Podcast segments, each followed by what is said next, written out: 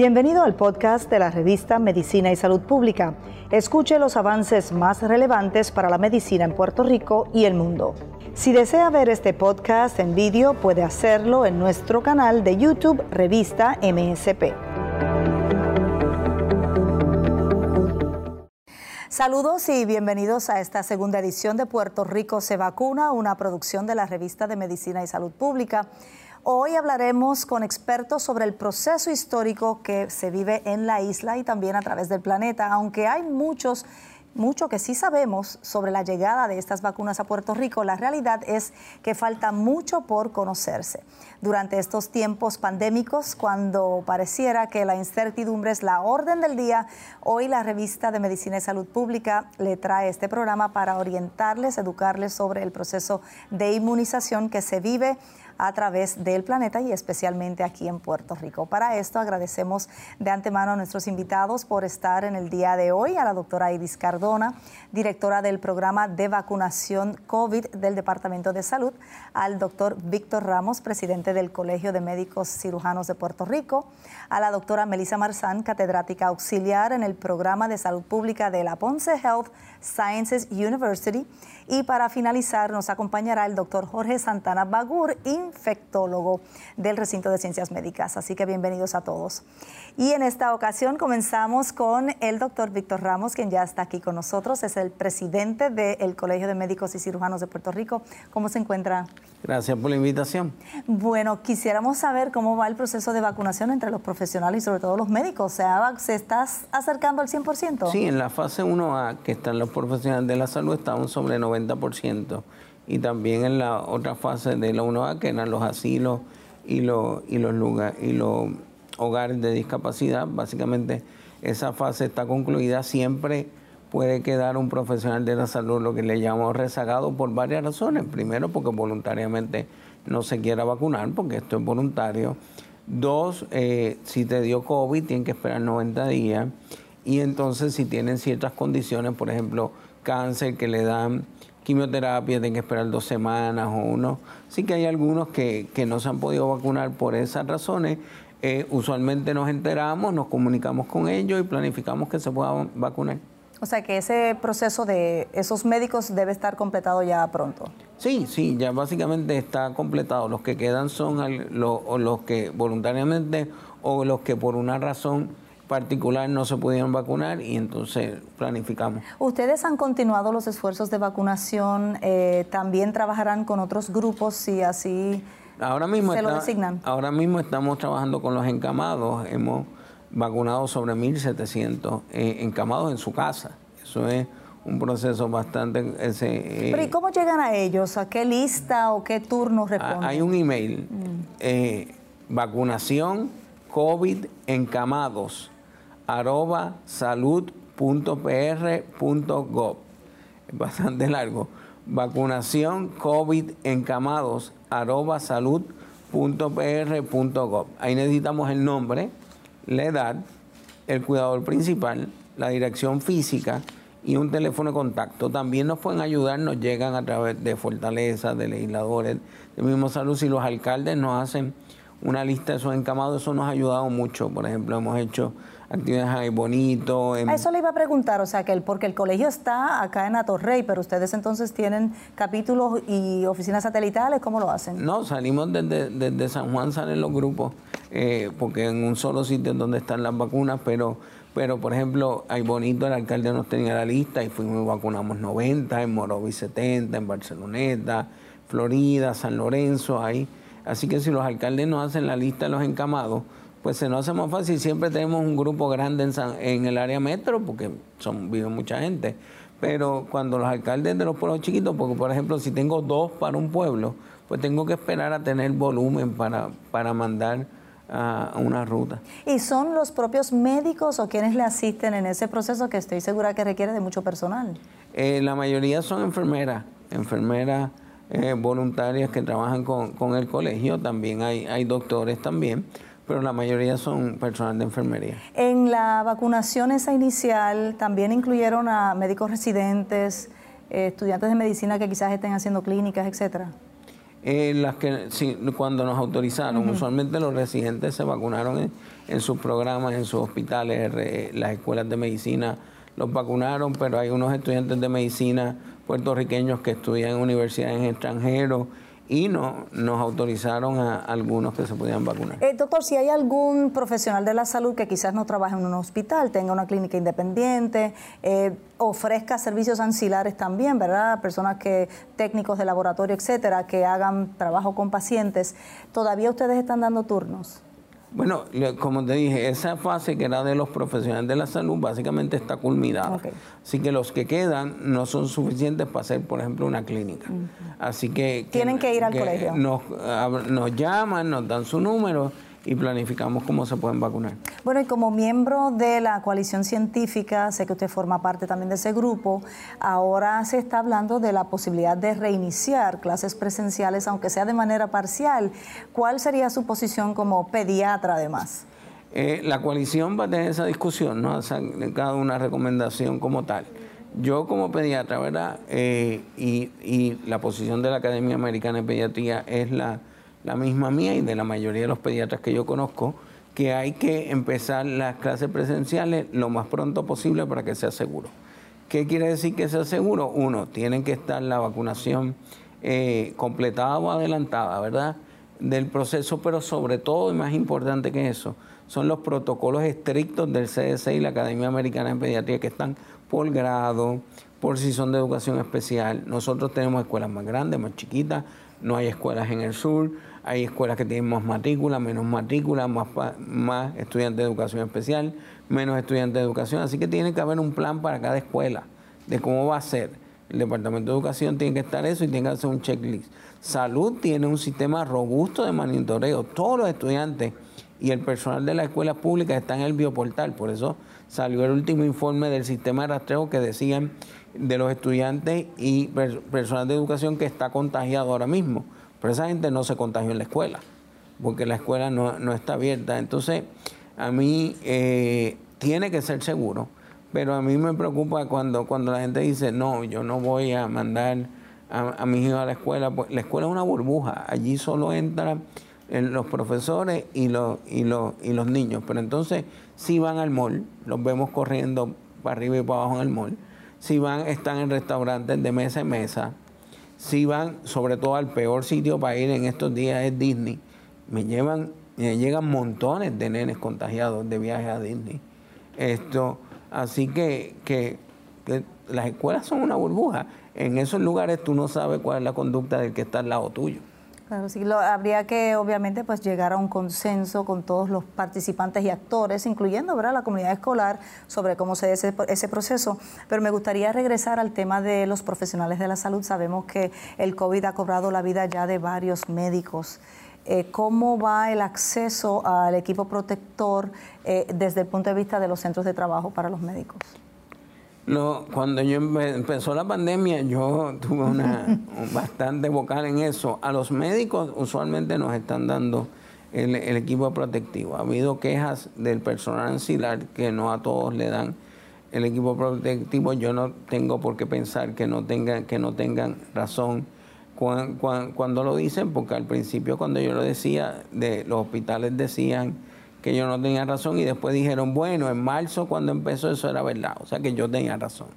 Así que, que yo no tengo por qué pensar que los compañeros estén diciendo cosas que no, que no son verdad, así que nadie que no tenga las condiciones eh, seguras de trabajo debe ir. De hecho, la mayoría de los contagios asociados al servicio de salud que detecta el sistema de rastreo municipal son en hospitales. Eso es increíble, sobre todo porque hay fondos federales del CARES Act todavía disponibles para ese equipo. Sí, pero es que yo no veo por qué los hospitales tengan que, estar reacios. Es el sitio donde más riesgo tienes que contagio, una oficina médica, porque no solo es que está el paciente COVID, el paciente que se intuba, las terapias, todo eso provoca aerosol.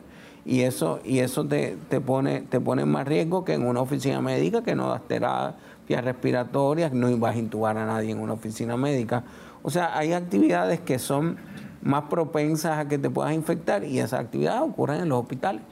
Y regresando al tema de vacunación, doctor, ¿está usted de acuerdo con el hecho de que se haya priorizado la población de 65 años, ¿verdad? luego de, de, pues, de una controversia? ¿Es, eh, es, es, justo? Bueno, definitivamente ya estamos casi, la 1A está completada, la mayoría de los first responders están vacunados, ciertamente la fase de los adultos mayores es una fase bien, bien grande, así que, que, que habría que priorizarlos para poder adelantar en esa fase y poder entonces pasar a otra fase como la de los que tienen, son menores de 65 con enfermedades crónicas, que, que son unos C, pero son personas que están, que están, que están a, riesgo también, además de, los adultos mayores y otras partes como la infraestructura crítica, los mismos medios de comunicación, eh, poder ir adelantando, pero no podemos adelantar a otras fases hasta que tengamos bastante adelantado la parte de los adultos mayores. Claro, ahora que habla de los medios de comunicación, eh, la organización, el Centro de Periodismo Investigativo, exigía que verá toda esa eh, información sobre cuándo se vacuna, cómo se vacuna, quizás toda la información relacionada con eso se publique. ¿Usted está satisfecho con la forma en que se maneja la divulgación de datos en ese sentido? Nosotros vemos, vemos los datos en gran medida porque, porque somos aliados del Departamento de Salud y, estamos en la coalición científica. El secretario ha dicho que no tiene problemas en, dar esa, esa, esa información, así que, que, que, me imagino que, que la proveerá prontamente. ¿Alguna recomendación en términos del proceso de vacunación, quizás para agilizarlo, que haya menos confusión, que el público esté un poco más tranquilo sobre el momento en que le toque? Bueno, nunca va a estar tranquilo. Todo el mundo quiere, ¿Quiere vacunarse. Quiere, quiere, quiere, vacunarse. Eh, hay que tener calma y paciencia. Va a haber vacunas para todo el mundo. Nuestra meta es vacunar a, a todo el mundo. Esta es el proyecto de vacunación más ambicioso que se ha hecho desde que se erradicó la viruela y se controlaron otras enfermedades como el polio y otro tipo de, enfermedades. Así que es ambicioso lo que estamos haciendo. Somos el sexto país del mundo que mejor lo está haciendo, mejor que muchos estados de Estados Unidos. Nosotros le garantizamos que nosotros tenemos el compromiso de vacunar a todo el que se quiera vacunar en Puerto Rico en el momento que les toca y a que a todos le va a llegar su turno. Muchísimas gracias, doctor, por habernos acompañado. Así que lo esperamos en una próxima ocasión. Usted no se desconecte, que en minutos seguimos con la doctora Melissa Marzán, epidemióloga y catedrática auxiliar del programa de salud pública de la Ponce Health Sciences University, el lugar donde ocurrió el hallazgo de la nueva variante del COVID-19 en la isla.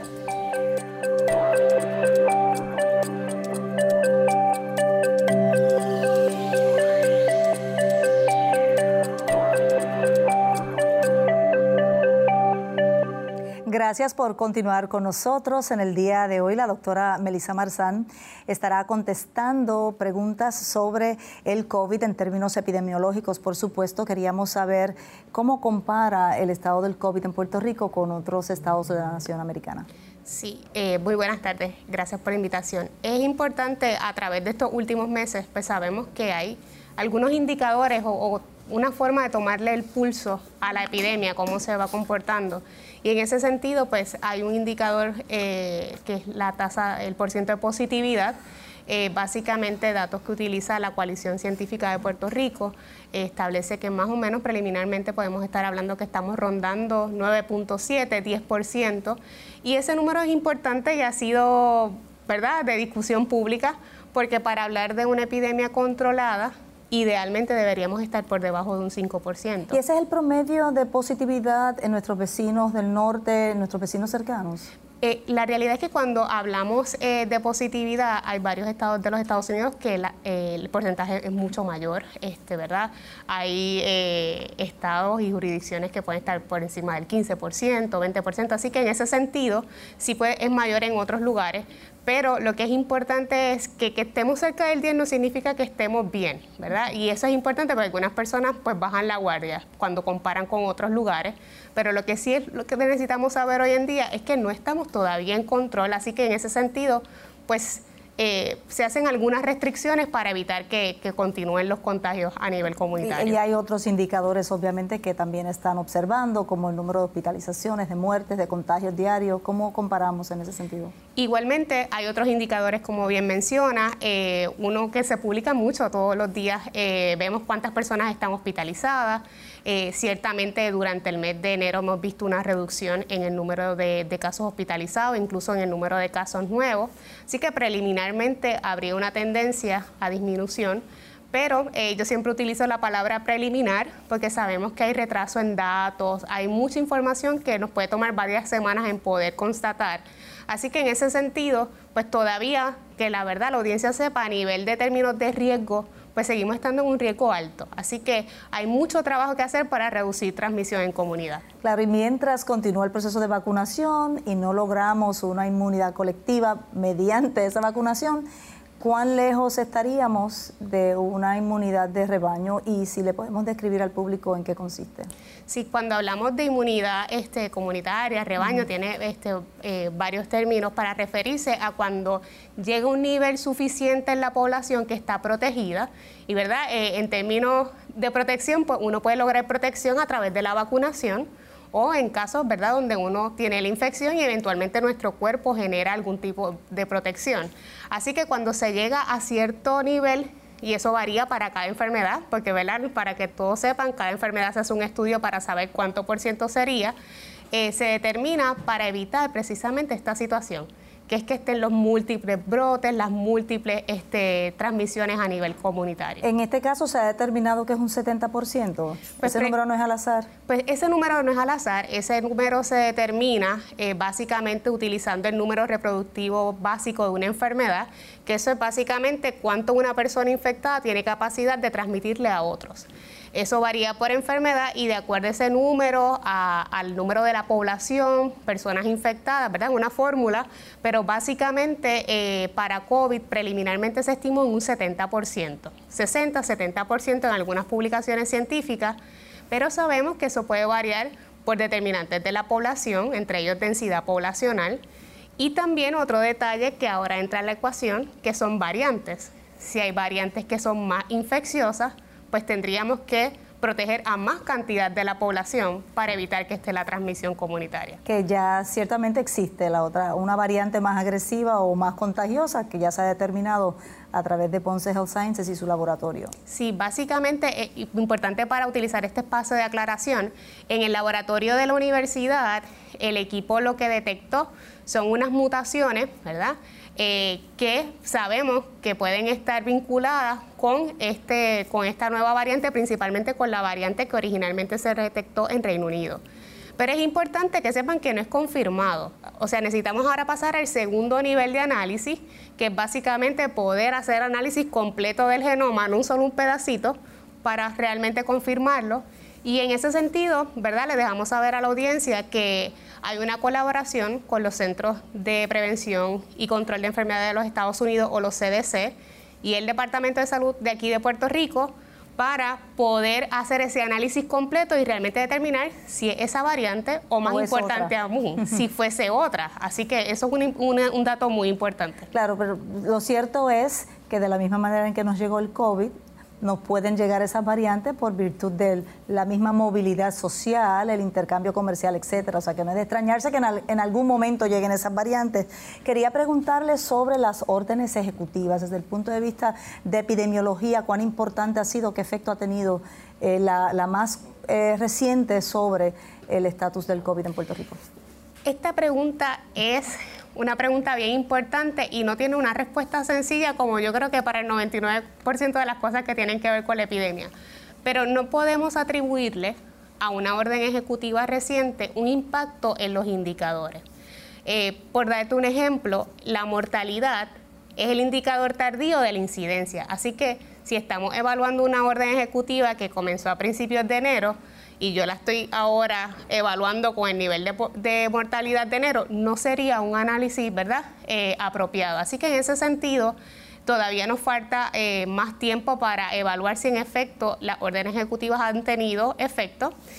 Y otro asunto importante que hace bien complicado ese análisis es que hemos visto que la orden dice una cosa, pero cuando vamos a la comunidad, no necesariamente se está cumpliendo al pie de, la letra. Así que es más complicado, confunde el realmente saber si una eh, orden ejecutiva ha impactado eh, positivo o negativamente ese proceso. Y partiendo de esa premisa, también sería muy prematuro decir que se debe cambiar algo de la orden ejecutiva actual, porque no tendríamos, eh, digamos, el dato científico todavía. Lo que sí es interesante es que lo que hemos visto en estos últimos 10 meses de aprendizaje es que cada vez que se flexibiliza, hay un aumento de casos.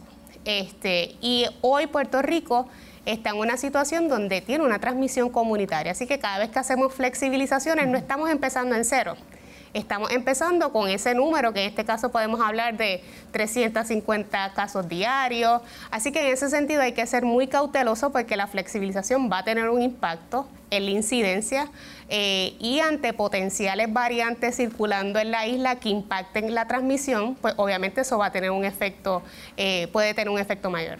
Otra herramienta importante es el contact tracing, ¿verdad? El rastreo de esos contactos. ¿Usted cree que con un sistema más robusto eh, quizás más puntual de ese rastreo pudiésemos tener un poco más de control sobre la propagación y los brotes? Mira, hay varios asuntos sobre el sistema de, vigilancia. Eh, el sistema de vigilancia primeramente tiene que detectar los casos, este, idealmente detectarlos tempranos en ese proceso de evaluación y hacer una investigación muy rigurosa. Este, yo necesito preguntarle a una persona su exposición de los últimos 14 días. Y que le diga la verdad. Claro, este, eh, pero en parte sabemos que hay un asunto de salud pública, hemos criminalizado un poco el COVID, así que uno no necesariamente va a esperar que una persona le diga, mira, yo estuve en una fiesta y por eso es que me dio la enfermedad. Así que eso lo hace más complejo y ciertamente pues comenzar el proceso de rastrear las personas que estuvieron en contacto. Este, en ese sentido, pues hay que trabajar un poco más en educar a la población sobre qué es este proceso, porque a veces hay mucha confusión, y saber que cada vez que una persona lo llama al Departamento de Salud para hacerle preguntas, no lo está haciendo de mala forma. Al contrario, cada respuesta que dan los ciudadanos fomenta un mejor sistema de vigilancia. Desde su punto de vista, eh, ¿estamos listos para la reapertura, aunque sea de forma parcial, de clases presenciales, de que regresen los niños y los maestros al salón? Esa es la discusión pública de este momento, eh, muchos puntos a favor y en contra, pero algo que sí ha determinado, por ejemplo, la Organización Mundial de la Salud, es que para hacer una apertura de las escuelas seguras, pues tiene que haber un control de la epidemia. Nosotros no estamos en esa posición, así que eso debe quedar claro. Pero sí pienso que tal vez lo que deba pasar en los próximos meses o lo que queda de semestre es que se identifiquen escuelas pilotos este, y que se vea cómo funcionaría eh, el abrir todo el sistema escolar. Eso es más viable y ayudaría a los sistemas de salud a mirar sus debilidades antes de abrir todas las escuelas o el sistema de, educación. Eh, ¿Qué reto todavía enfrentamos para lograr esa otra herramienta muy positiva que sería la vacunación? masiva. Ya hemos visto que hay retrasos por distintas razones, ¿verdad? Y ha, habido que cambiar también un poco el plan. ¿Qué reto usted ve desde el punto de vista de epidemiología y desde la academia? Pues mira, hay varios retos. Uno, este, que en la medida en que la vigilancia genómica se adelante, saber si las variantes van a impactar eh, la protección de las vacunas, ¿verdad? Porque eso, pues si requiere aumentar más población que se vacuna, pues eso hay que irlo este, evaluando. Segundo, eh, mencionaba la doctora Cardona, afortunadamente muchas personas se quieren vacunar y, y qué bueno que estamos en esa posición pero todavía hay resistencia de algunos grupos a vacunarse. Así que yo creo que es un momento oportuno para que ahora que tenemos el suplido limitado y no, ¿verdad? Podemos todos vacunarnos a la vez, la gente utilice este espacio para educarse con profesionales de la salud. Usted, las redes sociales no necesariamente son el mejor lugar para contestar preguntas, consulte con su profesional médico sus dudas y cuando le llegue su turno, pues ya usted está listo para recibir su dosis. Así que yo creo que es un asunto de mucha campaña educativa principalmente porque hay personas que luego de vacunarse dejan de utilizar las medidas de prevención. Este, y vacunarnos no nos da una tarjeta libre de no utilizar mascarilla, de no lavarnos las manos, de no mantener el distanciamiento y eso es muy importante porque eso se puede perder en el camino.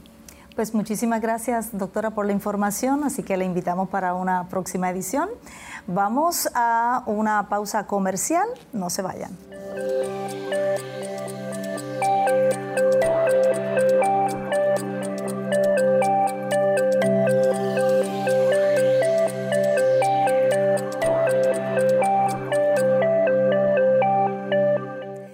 Seguimos aquí conectados con tu salud y el programa Puerto Rico se vacuna. Con nosotros en esta ocasión la doctora Iris Cardona, directora del programa de vacunación COVID del Departamento de Salud. Gracias por acompañarnos, doctora. Gracias por la invitación. Bueno, ya nos acercamos a los primeros dos meses del inicio de la vacunación en Puerto Rico y quisiéramos saber eh, cómo va el proceso hasta ahora. El proceso está fluyendo. Eh, ciertamente comenzamos a vacunar el 15 de diciembre. Cuando yo miro, a veces me parece que llevamos años en esto, pero no, empezamos el 15 de diciembre, llevamos cerca de mes y medio ejecutando lo que es el plan de vacunación para Puerto Rico en relación a COVID-19. Pues sabemos que ese plan es fluido, eh, ha habido que ajustarlo a distintas necesidades y que además no es un plan único porque todos los países han diseñado su propio plan de acuerdo a sus prioridades. En este momento, ¿cuál es el plan que sigue? La, mayoría de los países han tenido esa oportunidad. Nosotros estamos dentro del plan de vacunación de lo que son los Estados Unidos, 50 estados y sus territorios, 64 eh, programas de vacunación. Cada uno de estos programas eh, em, diseñó eh, un plan ajustado.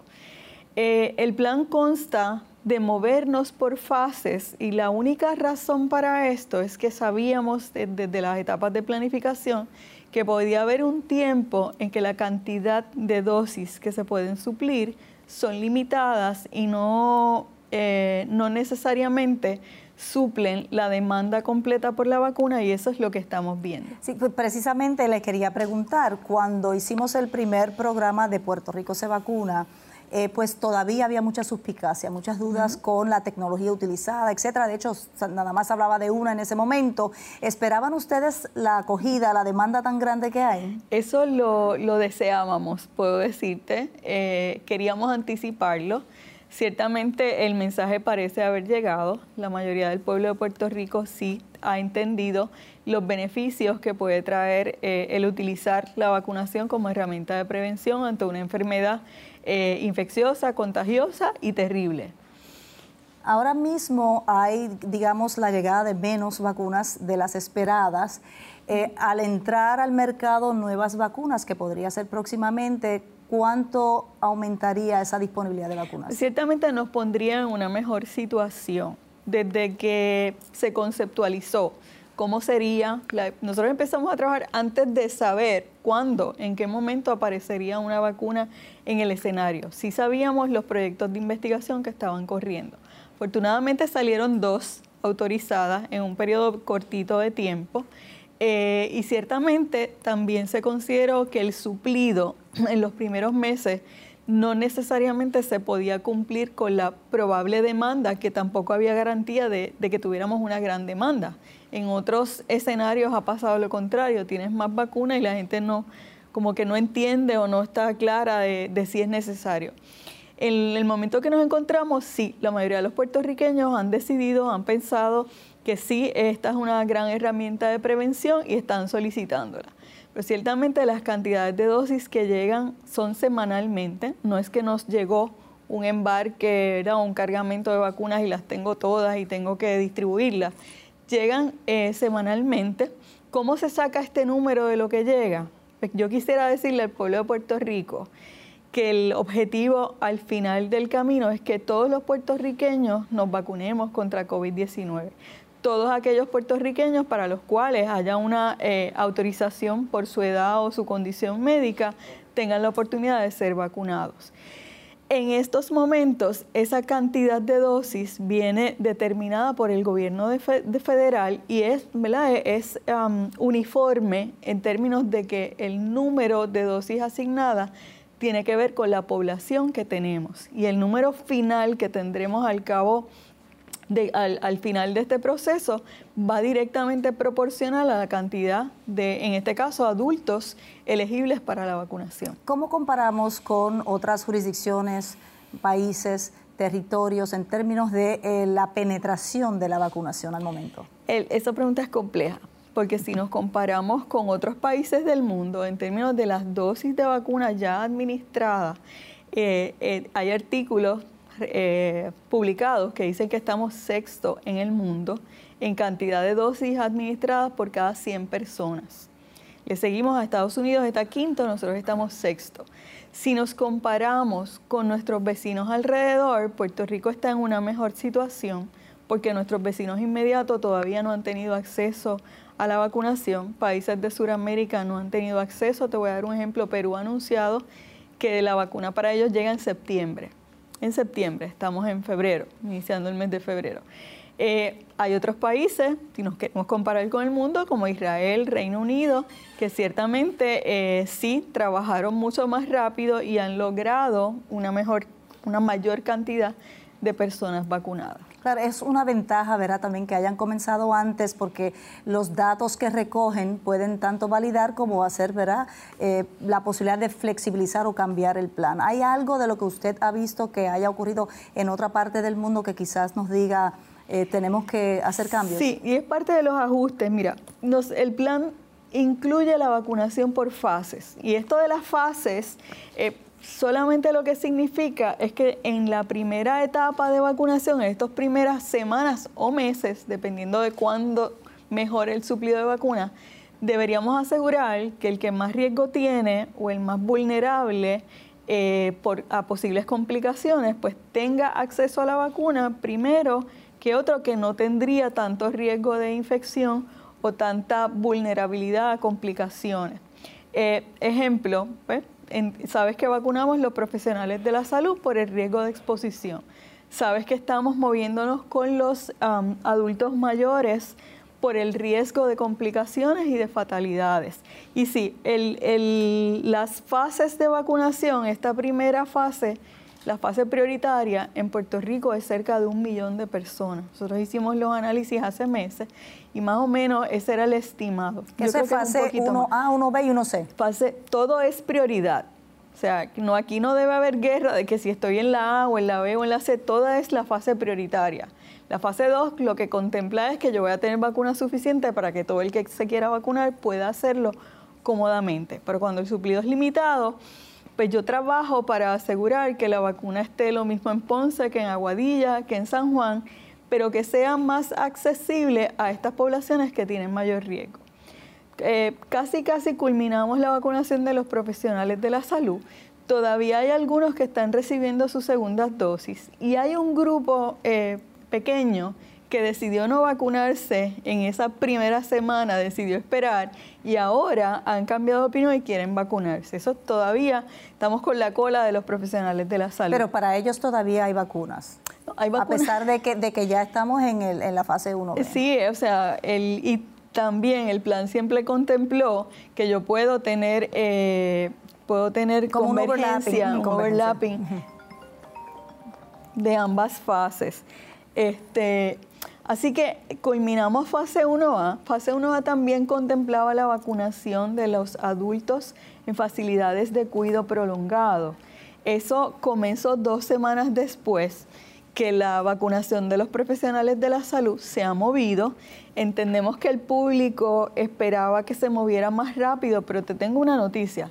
El registro de vacunación de Puerto Rico tiene vacunas registradas en adultos mayores de 65 años de edad un, poco más de 50 mil dosis y el programa de vacunación en facilidades de cuidado a largo plazo tiene 23 mil dosis. Si tú sumas esas dos partidas, son más de 70 mil adultos mayores vacunados. Y eso empezó un poco más tarde porque eso fue lo que se comisionó por contrato. El gobierno federal. El gobierno federal a unas entidades con las que el gobierno local no, no, interviene. ¿Cómo va? ¿Se culminó ese proceso? Eh, no, están eh, de unas 1.100 eh, facilidades, 1.100 algo facilidades, se han intervenido, se han hecho sobre 700 clínicas vacunando a los residentes y al personal que les da los servicios en la facilidad, se ha logrado vacunar como 23.500 eh, personas dentro de esas facilidades. ¿Cómo cuántos faltan? Eh, pues faltan unas 400 eh, facilidades de cuidado a largo plazo que se deben cubrir en la próxima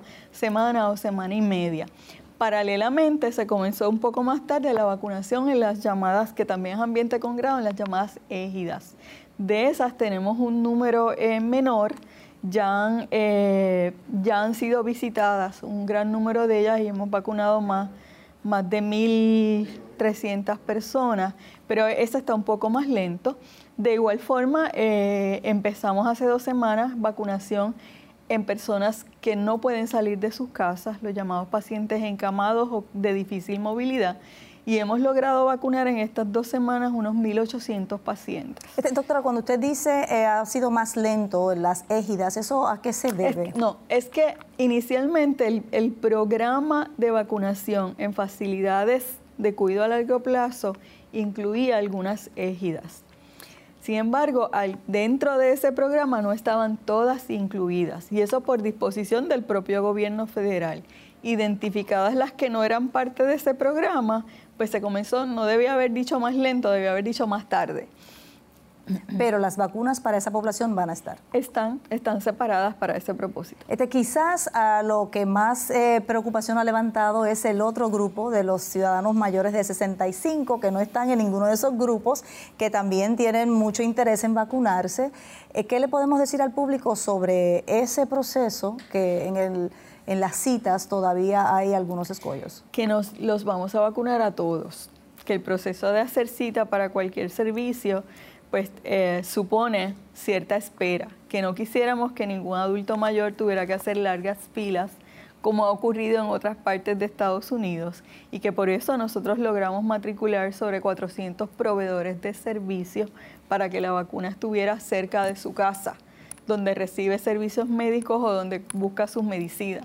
No obstante, el factor limitante aquí, aunque hay, sobre 400 proveedores, hay vacunas que se distribuyen todos los días de la semana. Ciertamente no son miles de dosis a cada proveedor. Así que si recibe 100 dosis y tiene 500 solicitudes, pues puede atender 100 personas ese día. Eh, por eso se tomó la decisión que aunque estas facilidades o centros de vacunación a mayor escala fueron diseñadas para grupos, em, otros grupos como los primeros respondedores o los que dan ciertos servicios, hemos cambiado un poco la estrategia, hemos bajado o puesto en pausa eh, finalizar la vacunación de estos eh, primeros respondedores para avanzar con el grupo de personas mayores de 65 años de edad. No obstante, no los queremos haciendo filas largas, así que se ha establecido y se, va a honrar un sistema de, turnos o de citas por turnos que debe empezar en los próximos días. Eh, ¿Cómo hemos hecho esto? Buscando los datos de estas personas con sus seguros médicos, el llamado, eh, los programas Advantage, Medicare, eh, que tenemos los, grupos por edad y van a ser, van a ser llamados eh, a asistir a las diferentes facilidades en la fecha que, que esté el tiempo separado para ellos. Lo importante aquí es que haya calma y que van a llegar las vacunas para toda esta población. Las vacunas están llegando. Yo quisiera que llegaran 100 mil o 500 mil dosis por semana, están llegando 40 mil hay una propuesta de una asignación mayor en las próximas semanas. Si eso se cumple, pues estaremos en, una mejor posición. Muchísimas gracias, doctora, por haber estado con nosotros. Así que no se desconecte. En minutos seguimos con la entrevista al doctor Jorge Santana Bagur, quien nos hablará sobre las nuevas variantes y cómo afecta a la isla en esta etapa de vacunación. Regresamos.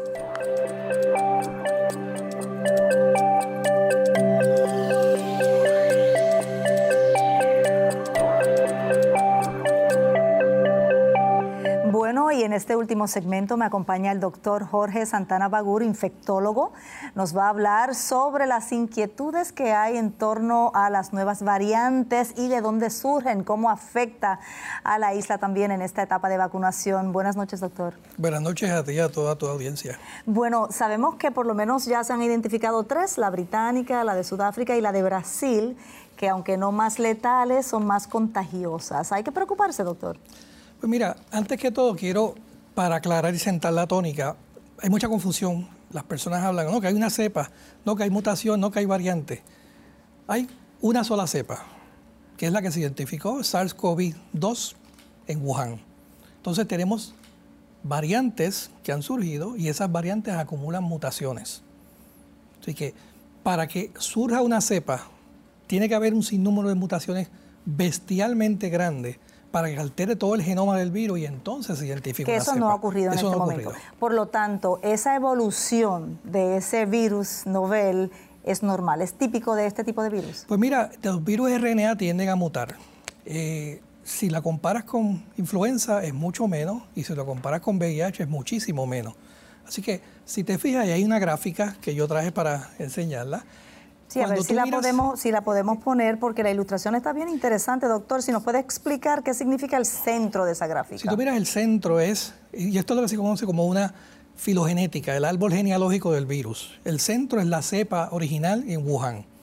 Todos los círculos que se ven son las distintas semanas que ha ido pasando y todo lo verde son mutaciones que hemos visto literalmente desde la semana 5 o 10 que se han identificado porque el virus muta. Cada vez que se transmite entre personas va adquiriendo distintas mutaciones, pero que no hace un efecto ni en transmisibilidad ni en letalidad. Las amarillas que ves en la gráfica son las nuevas variantes que se han identificado, que han surgido recientemente y que han causado revuelo.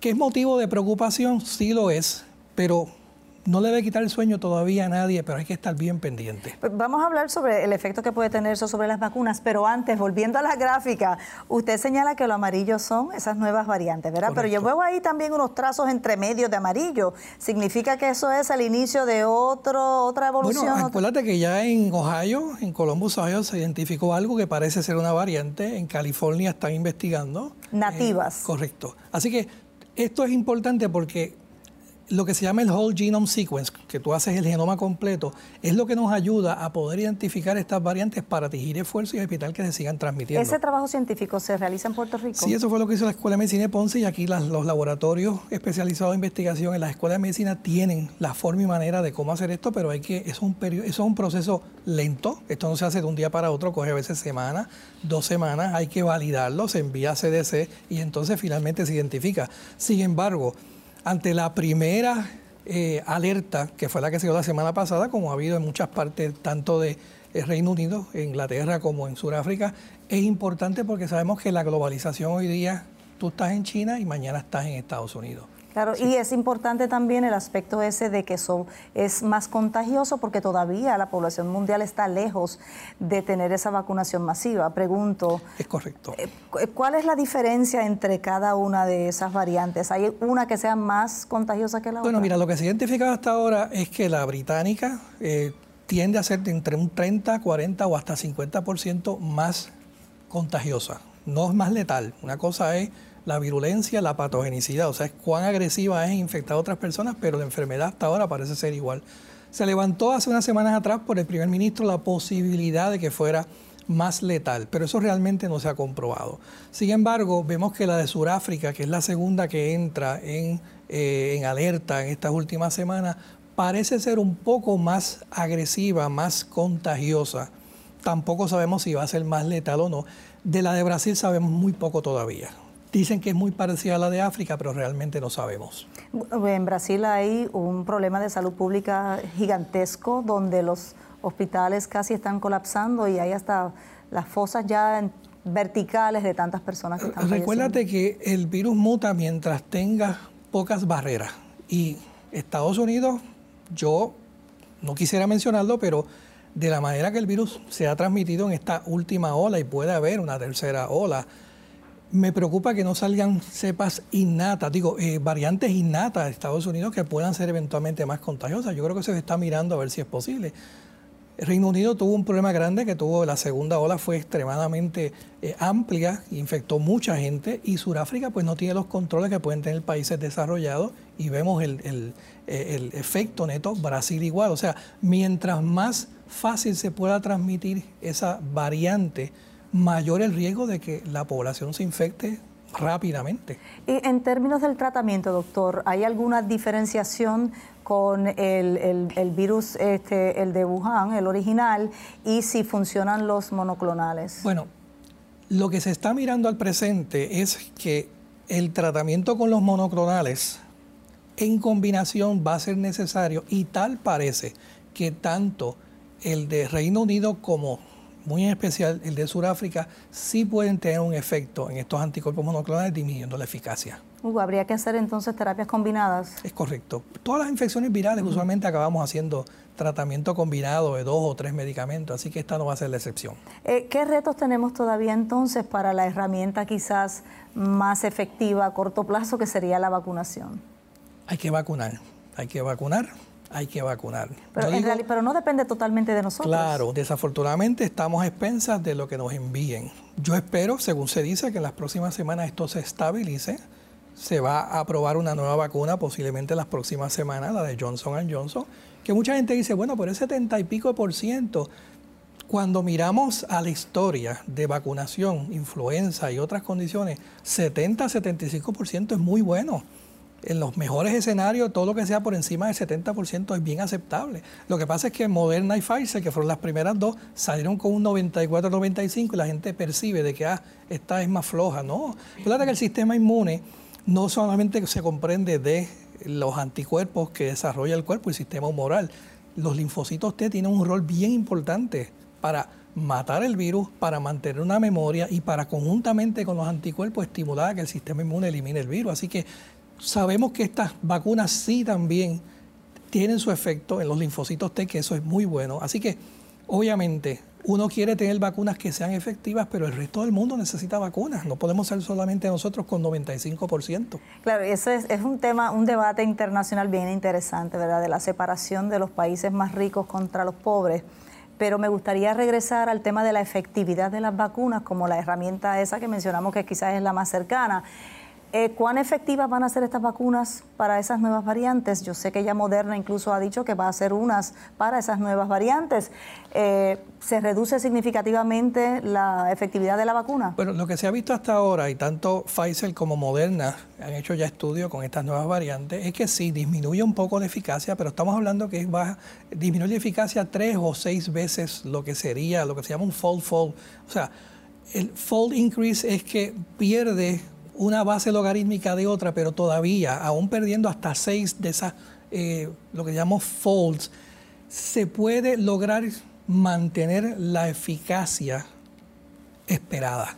No son totalmente, eh, diríamos, pues, totalmente, este, ¿cuál sería la palabra correcta para Efectivas. esto? Eh, o sea, que, que no sirven para poder usarlo contra el virus. yo creo que es importante y Moderna yo creo que tomó un paso adelante. Yo quiero, ellos quieren estar seguros de que estas variantes no signifiquen al final del camino, pero acuérdate que hablamos al principio, mientras más mutaciones tú sigues acumulando en esa parte importante que es la espícula o el, spike, o el spike perdón, de la proteína S, eso puede tener eventualmente un efecto en disminuir la eficacia de estas vacunas. Claro, y eso porque la tecnología, la mecánica de esa vacuna va dirigida precisamente a activar el sistema contra esa corona, ¿no? Es correcto. Esa espiga. Pero mientras más mutaciones tú tengas en la secuencia genética de aminoácidos de esa área, puedes tener eventualmente problemas en la efectividad de estas vacunas. Por eso Moderna ya empezó a hacer estudios para posiblemente incluir estas variantes y ellos hablaron hasta de un posible booster en un tiempo X. No lo sabemos cuánto tiempo porque acuérdense que no sabemos el sistema inmune cuántos anticuerpos son necesarios para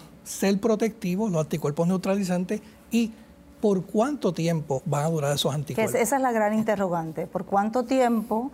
por cuánto tiempo va a permanecer el virus activo en el resto del planeta que no va a tener acceso a esas vacunas iniciales, ¿verdad? Por lo tanto, eso va a seguir circulando. Pregunto, eh, la vacuna tampoco es la panacea porque no te va a proteger 100%, incluso lo puedes adquirir y transmitir. Claro, ninguna vacuna es 100% efectiva, pero si disminuye la severidad de la enfermedad, que progrese a muerte, o la severidad que te lleve a un hospital, eso es una diferencia bien significativa. Lo que no sabemos con esta vacuna todavía, con esta vacuna, es si disminuyen la transmisión mucosal. Entiéndase, yo me infecté, desarrollé síntomas leves o moderados, me quedo en mi casa, pero a lo mejor yo soy un potencial transmisor del virus a mi familia inmediata o a mis eh, colaboradores. Así que eso todavía no lo sabemos porque se están haciendo estudios para identificar si también previene la transmisión del virus si tú te infectas y tienes tus anticuerpos. Sí, en fin, todavía esto es una situación bastante novedosa. Estamos aprendiendo y, y evoluciona cada día. Pero quiero hacer hincapié en la preguntita que me hiciste ahorita de la vacunación como herramienta. Eh, si bien es cierto que no aseguramos 100% la efectividad de que te va a evitar toda enfermedad, progresión, o sea, te puede dar la enfermedad, pero recuerden que no vamos a cambiar la realidad que COVID nos trajo desde el año pasado esto va a seguir necesitándose usar mascarillas, distanciamiento e higiene. Inclusive para estas variantes nuevas hay que tener más hincapié y por eso se está usando el concepto y se está hablando del double masking, usar doble mascarilla para minimizar aún más el riesgo de que por alguna partícula de aerosol podamos inhalar y podamos desarrollar la enfermedad. Así que ya hay que ir preparándose para esos cambios. Doctor, en otro tema relacionado, y antes que se nos finalice el tiempo, me gustaría preguntarle sobre pruebas de neutralización viral y su importancia. Mira, las pruebas de neutralización viral, básicamente lo que está tratando de medir es qué cantidad de anticuerpos se desarrolla con la vacuna. Y eso hay maneras de medirlo tanto en el laboratorio con plataformas que son bien tediosas, que son time consuming, o sea, toman tiempo, dos, tres días, no es como una prueba rápida. El problema es que no sabemos cuánto de ese anticuerpo neutralizante realmente necesitamos para que sea protectivo. Eso todavía está en investigación y no sabemos. Claro, tú vas a desarrollar anticuerpos porque las vacunas nos demostraron que 100 personas que se vacunan, el 94-95% desarrollan anticuerpos neutralizantes, pero por cuánto tiempo no lo sabemos. Y si realmente todos esos anticuerpos que se desarrollan son los que realmente son protectivos, estamos aprendiendo. Es importante porque nos va a ayudar a nosotros en tratar de identificar estas variantes y el efecto que puede tener el virus sobre vacunas o sobre tratamiento. Pues hay que seguir conversando sobre este tema, seguir informándonos y compartiendo esa información científica con los expertos, con el público nuestro. Muchísimas gracias, doctor. Gracias por la invitación. Bueno, le agradecemos a todos por habernos acompañado hoy, a los doctores invitados, muchísimas gracias. Recuerde que esto es Conectados por tu Salud. Puerto Rico se vacuna. Nos encontramos pronto en una próxima edición. Buenas tardes.